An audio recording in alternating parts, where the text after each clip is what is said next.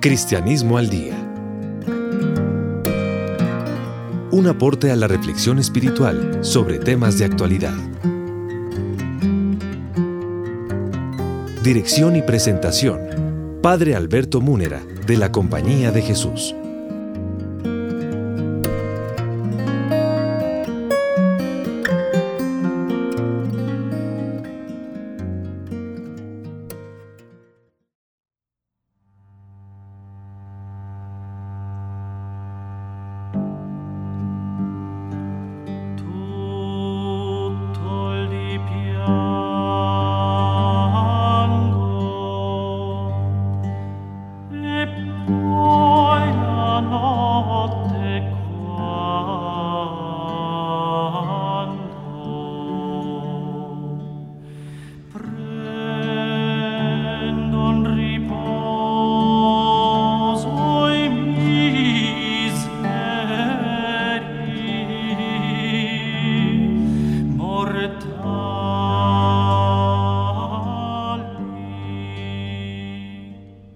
Amables oyentes, una vez más reciban el cordial saludo de quien les habla, el Padre Alberto Múnera de la Compañía de Jesús, Facultad de Teología de la Universidad Javeriana, en compañía del Padre Alberto Parra, también jesuita y profesor de teología en la Universidad Javeriana, estamos comentando el libro de mi autoría, Apuntes de Teología para No Teólogos, publicado el año pasado en la Universidad Javeriana.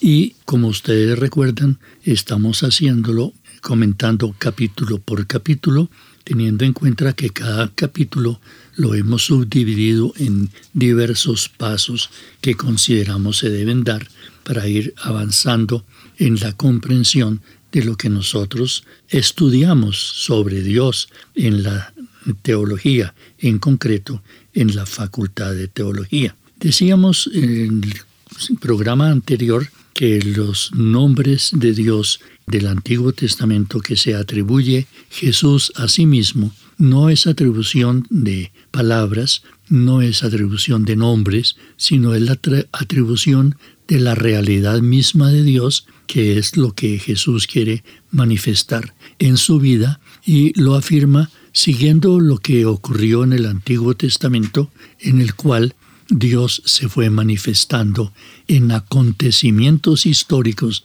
de la historia de Israel.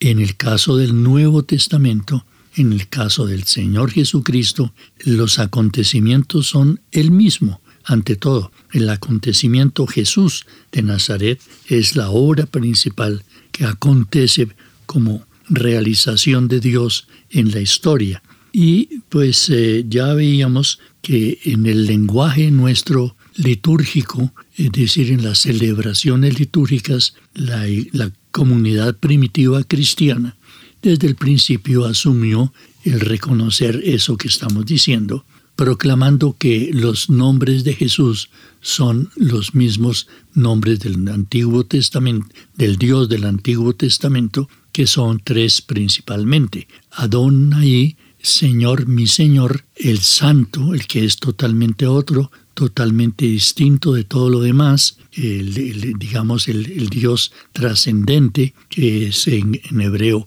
Kadosh, y el Shaddai, que es el Altísimo, o, queriendo indicar que es el Señor que está por encima de todo, el creador de todas las cosas y el realizador de toda la realidad de este mundo.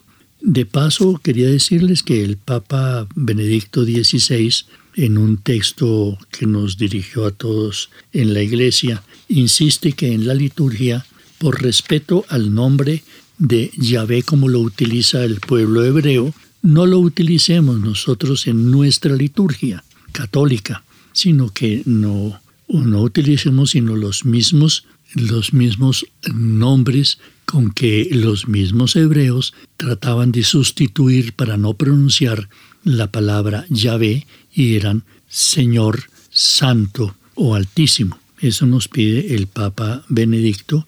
A veces en la liturgia escuchamos cantos muy hermosos, pero que no cumplen esta determinación porque decimos que Santo nuestro Dios Yahvé. En realidad nosotros ya dijimos que para nosotros los cristianos Dios es Jesús de Nazaret. Vamos a pasar al segundo paso de nuestro análisis de la cristología o de la teología sobre Jesucristo, en que vamos a introducirnos en la temática de que Dios es Dios Padre y que Dios es Dios Hijo. ¿Cómo detectó el cristianismo esta realidad?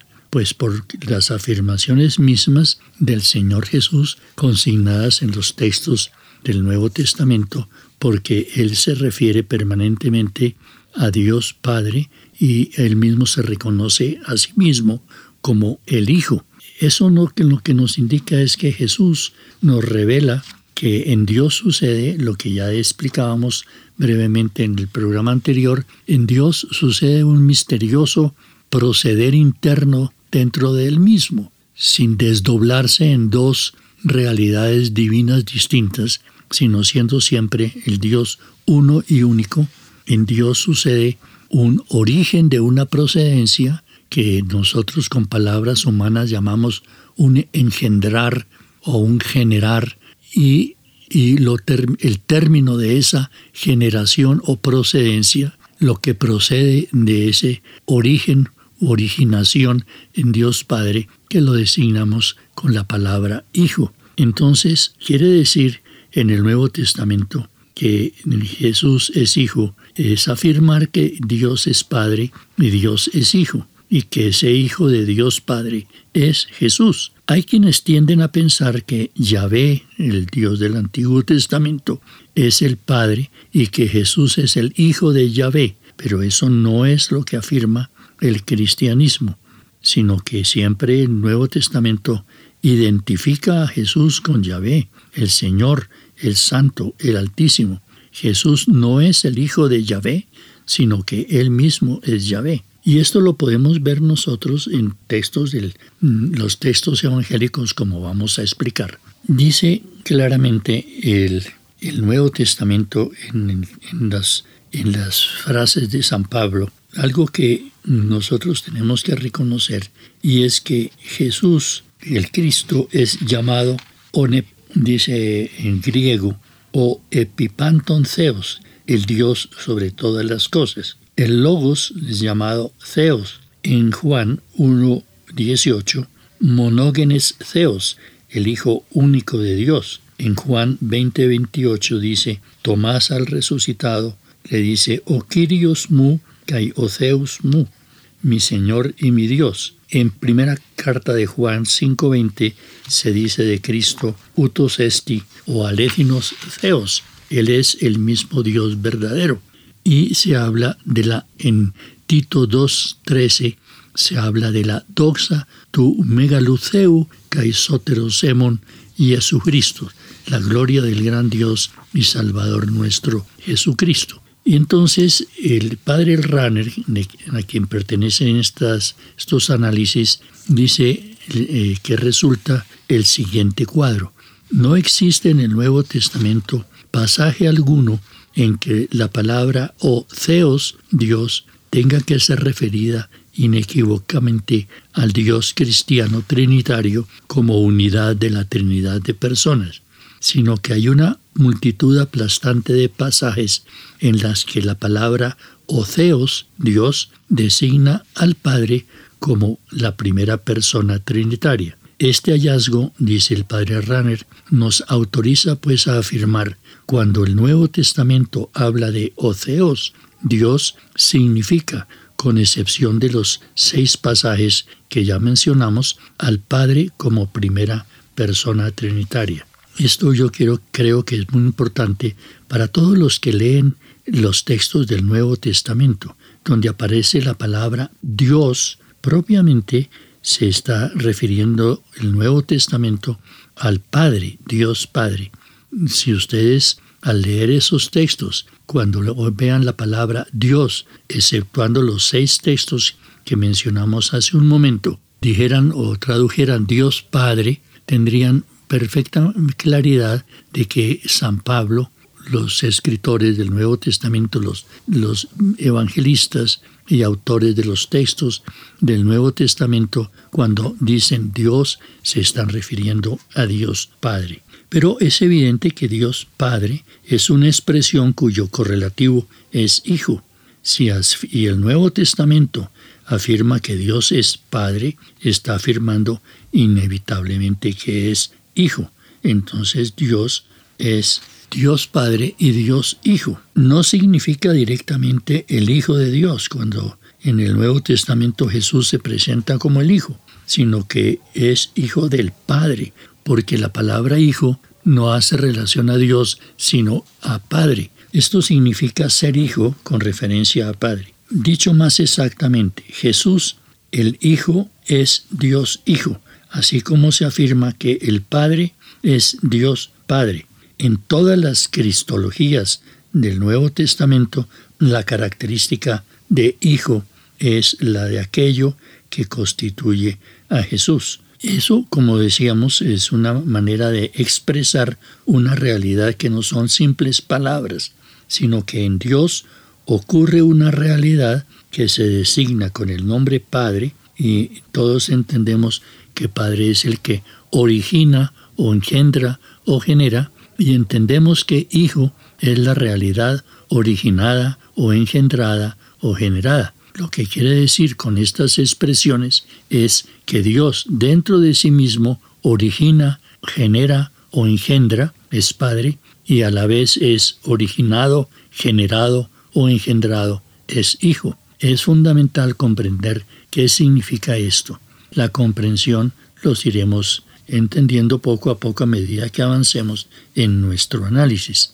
¿Qué otras características del Padre aparecen en el Evangelio de Juan? Ante todo, la identidad del Padre como el que origina o engendra y del Hijo como originado o engendrado. También que el Padre es Dios Padre y el Hijo es Dios Hijo. Además que el Padre envía al mundo al Hijo y al Espíritu Santo o Paráclito, abogado, y que quienes aman a Jesús serán morada de él. Esto lo encontramos en un hermoso texto del Evangelio de Juan 14, 18. Jesús, además, según dice Juan, es el camino para ir al Padre. Conocer a Jesús es conocer al Padre. El que ve a Jesús ve al Padre. El Padre permanece en Jesús y es el que realiza las obras de Jesús. La palabra de Jesús no es suya, sino que es palabra del Padre que lo ha enviado. Además del dato primario de que el mismo Jesús es Yahvé, el Dios del Antiguo Testamento, el texto del Evangelio de Juan y muchos otros pasajes del Nuevo Testamento claramente señalan que Jesús nos revela sobre Dios la realidad interna que lo constituye y que consiste en que Dios no es un solitario, sino que es Padre y es Hijo, dos identidades diferentes, una realidad que origina el autodesbordamiento de Dios y que en lenguaje analógico al que usamos los seres humanos se llama Padre, porque origina, genera, engendra su autodesbordamiento. Y otra realidad resultante de ese autodesbordamiento que se llama consecuentemente hijo y es la realidad desbordada, originada, generada, engendrada. Entonces Dios es Dios que se da, que se entrega, que se comunica, y eso es a quien llamamos Padre, y el Dios desbordado, generado, originado, Dios engendrado, que es Dios Hijo. Estos dos elementos son fundamentales para entender qué, qué significa en el cristianismo que Dios es Padre y es Hijo.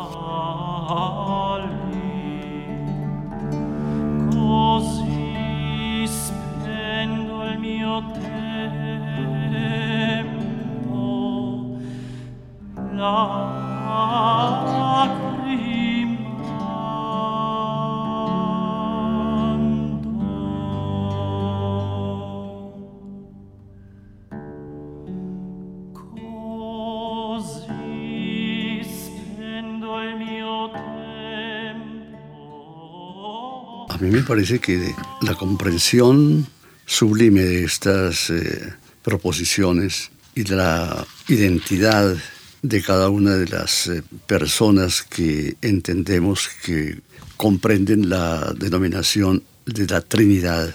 Las trabajó también de una forma muy admirable el gran San Agustín, en el cual, claro, que el, padre Alberto Mundera tiene, creo que, una tesis directa sobre San Agustín, sobre la analogía psicológica en San Agustín. Esas analogías a mí me parece que sirven mucho a la comprensión de misterios a veces eh, tan sumamente sublimes, pero que a veces pues desbordan nuestra capacidad de comprensión por, pues, de personas que no tienen un cultivo profundo de la teología. Por eso, claro que el texto que se está explicando es una teología para no teólogos y hay que hacer el esfuerzo para que los no teólogos pues tengamos todas las posibilidades de, de comprensión de elementos realmente sublimes que no son usuales, porque sentarse a preguntarse lo que esta mañana, por ejemplo, se está preguntando, no es muy usual, sino que uno habla pues normalmente del Padre, del Hijo, del Espíritu Santo, pero nunca se ha sentado a indagar realmente qué significa cuando digo Padre y qué significa cuando digo Hijo y qué significa cuando digo Espíritu. Decía yo que el, gran San Agustín trazó una analogía psicológica para tratar de, sobre todo a sus oyentes, llevarlos a la comprensión de las cosas. Él decía, he aquí el ser que es, segundo el ser que piensa y segundo el ser que ama. Esas ayudas psicológicas realmente son ayudas, porque nuestro ser, el que podemos experimentar, pues ciertamente es un ser que es, es, es. Nuestra razón es nuestro ser, nuestra identidad.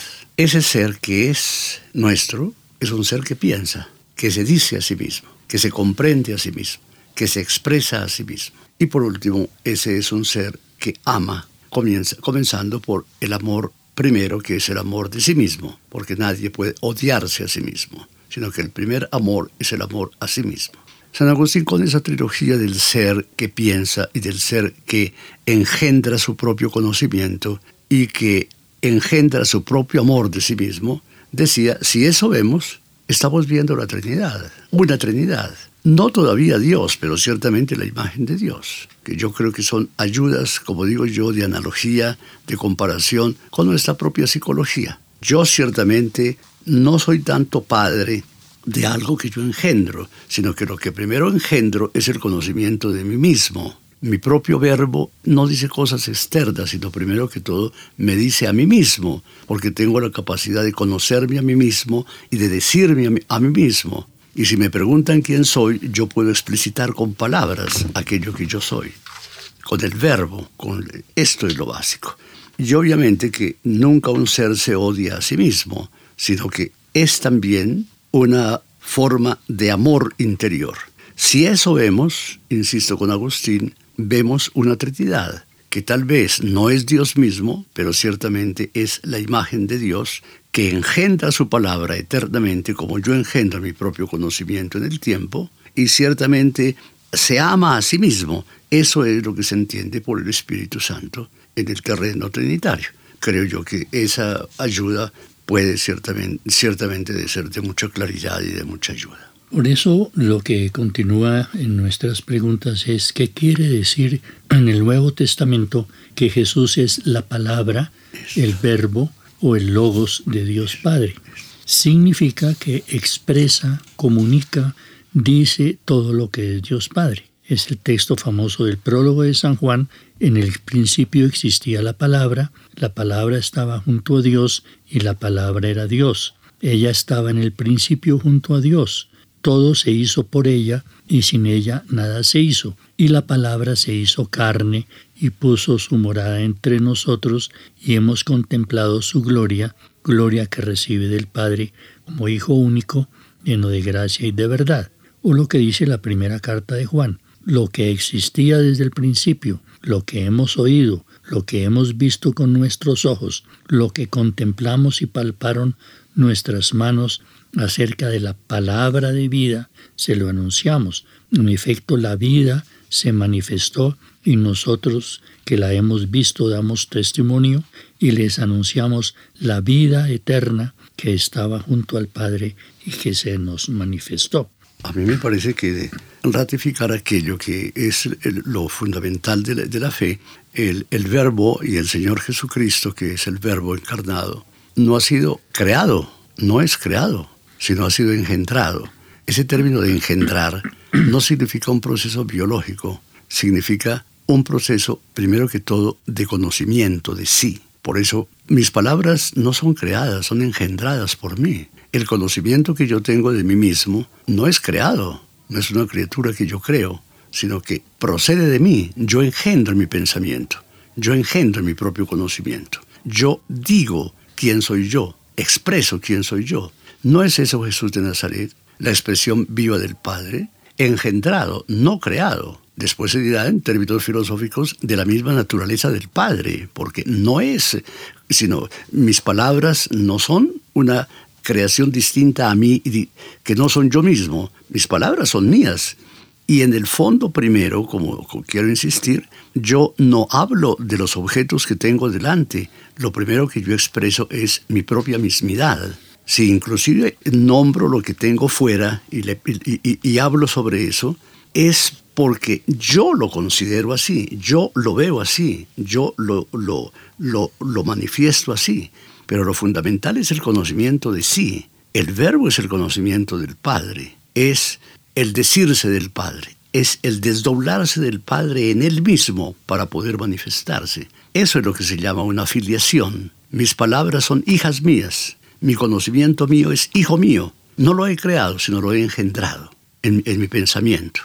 insisto yo que la analogía agustiniana puede realmente hacernos comprender más porque siempre habrá como el, piso resbaloso en que se cree que al decir hijo necesariamente es un elemento de carácter biológico. Y estamos lejos de eso. Tenemos entonces que Dios se autoexpresa, Dios Padre se autoexpresa y resulta expresado, se autocomunica y es comunicado. Dios palabra o Dios verbo es Dios expresado, comunicado. Dios que se autocomunica es Dios Padre, Dios autocomunicado es Dios Hijo o la palabra, el verbo de Dios Padre, y Dios Palabra fue el que se hizo uno de nosotros, el verbo se hizo carne. Jesús es Dios Palabra encarnada, Dios Palabra hecho hombre, Jesús es Dios Palabra humanada. Muchas veces y de muchas maneras dice el, texto de, de la carta a los hebreos, muchas veces y de muchas maneras habló Dios en el pasado a nuestros padres por medio de los profetas. En estos últimos tiempos nos ha hablado por medio del Hijo, a quien instituyó heredero de todo y por quien también hizo el universo. Por eso al comienzo de la carta a los hebreos se dice también que Dios nos habló por medio del Hijo. Jesús, Dios Hijo, encarnado, es la palabra humana que Dios Padre nos dirige. Dios Padre nos habla humanamente en Dios Palabra Jesús, y Jesús es el mismo Dios Palabra dirigida a nosotros en términos humanos. Todo esto es un desarrollo, como pueden ver, de la manera como nosotros en teología católica entendemos, comenzamos a acercarnos al misterio de la Trinidad. Pero no quiero terminar sin recordar cómo los primeros cristianos y los primeros teólogos cristianos se pronunciaban sobre Jesús. San Clemente, hacia el año 150, dice, hermanos, así debemos sentir sobre Jesucristo como de Dios que es, como de juez de vivos y muertos. El gran San Ignacio de Antioquía, que murió mártir en Roma, decía al comienzo del siglo II, la verdad es que nuestro Dios Jesús, el ungido, el Cristo, fue llevado por María en su seno conforme a la dispensación de Dios. Manténganse inseparables de Jesucristo Dios y por voluntad de Dios Padre y de Jesucristo nuestro Dios según la fe y la caridad de Jesucristo nuestro Dios, yo les deseo en Jesucristo, Dios nuestro, la mayor alegría. Después San Ireneo, hacia el año 140, decía, el Padre es Dios Y el Hijo es Dios, porque todo lo que es generado de Dios es Dios. Y San Hipólito de Roma, unos años más tarde, decía, según la tradición de los apóstoles, creemos que Dios, el Verbo, descendió del cielo y entró en la Santa Virgen María a fin de que tomando la carne de ella y asumiendo también un alma humana, quiero decir racional, y siendo de esta manera todo lo que el hombre es menos el pecado, pudiera salvar al hombre caído y convertir a la inmortalidad a los hombres que creyeran en su nombre. Cristo es el Dios sobre todas las cosas y ha dispuesto quitar los pecados de los hombres, regenerando al hombre viejo. Todo esto nos muestra que estamos hablando del Dios uno y único que afirmamos los cristianos es nuestro Dios, pero que ese Dios es el Señor Jesucristo, que es Dios Hijo humanado y es el verbo o palabra de Dios hecha humana en las entrañas de Nuestra Señora.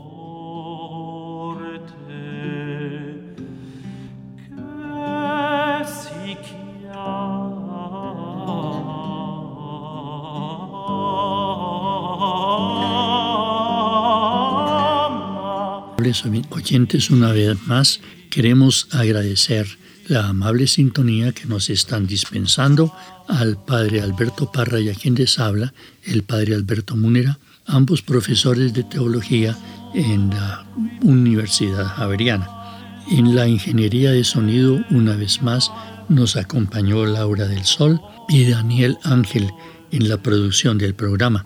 Nuestros agradecimientos a ellos. Estamos seguros de que el ir acercándonos de manera tan paulatina, pero tan sólida, a estas afirmaciones del cristianismo que encontramos en el libro Apuntes de Teología para No Teólogos de mi autoría, publicado el año anterior en la Universidad Javeriana, nos puede seguir ilustrando sobre los contenidos más profundos de nuestra fe cristiana. Por eso los invitamos para continuar en estos comentarios en el próximo programa de Cristianismo al Día.